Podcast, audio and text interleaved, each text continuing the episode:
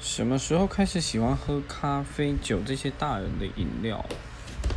嗯，喜欢哦。开始喝咖啡大概是小时候那种吃到饱餐厅有一些三合一咖啡，比较常在喝大概是工作之后。然后酒的部分，十八岁就是一开始那边有喝一些啤酒。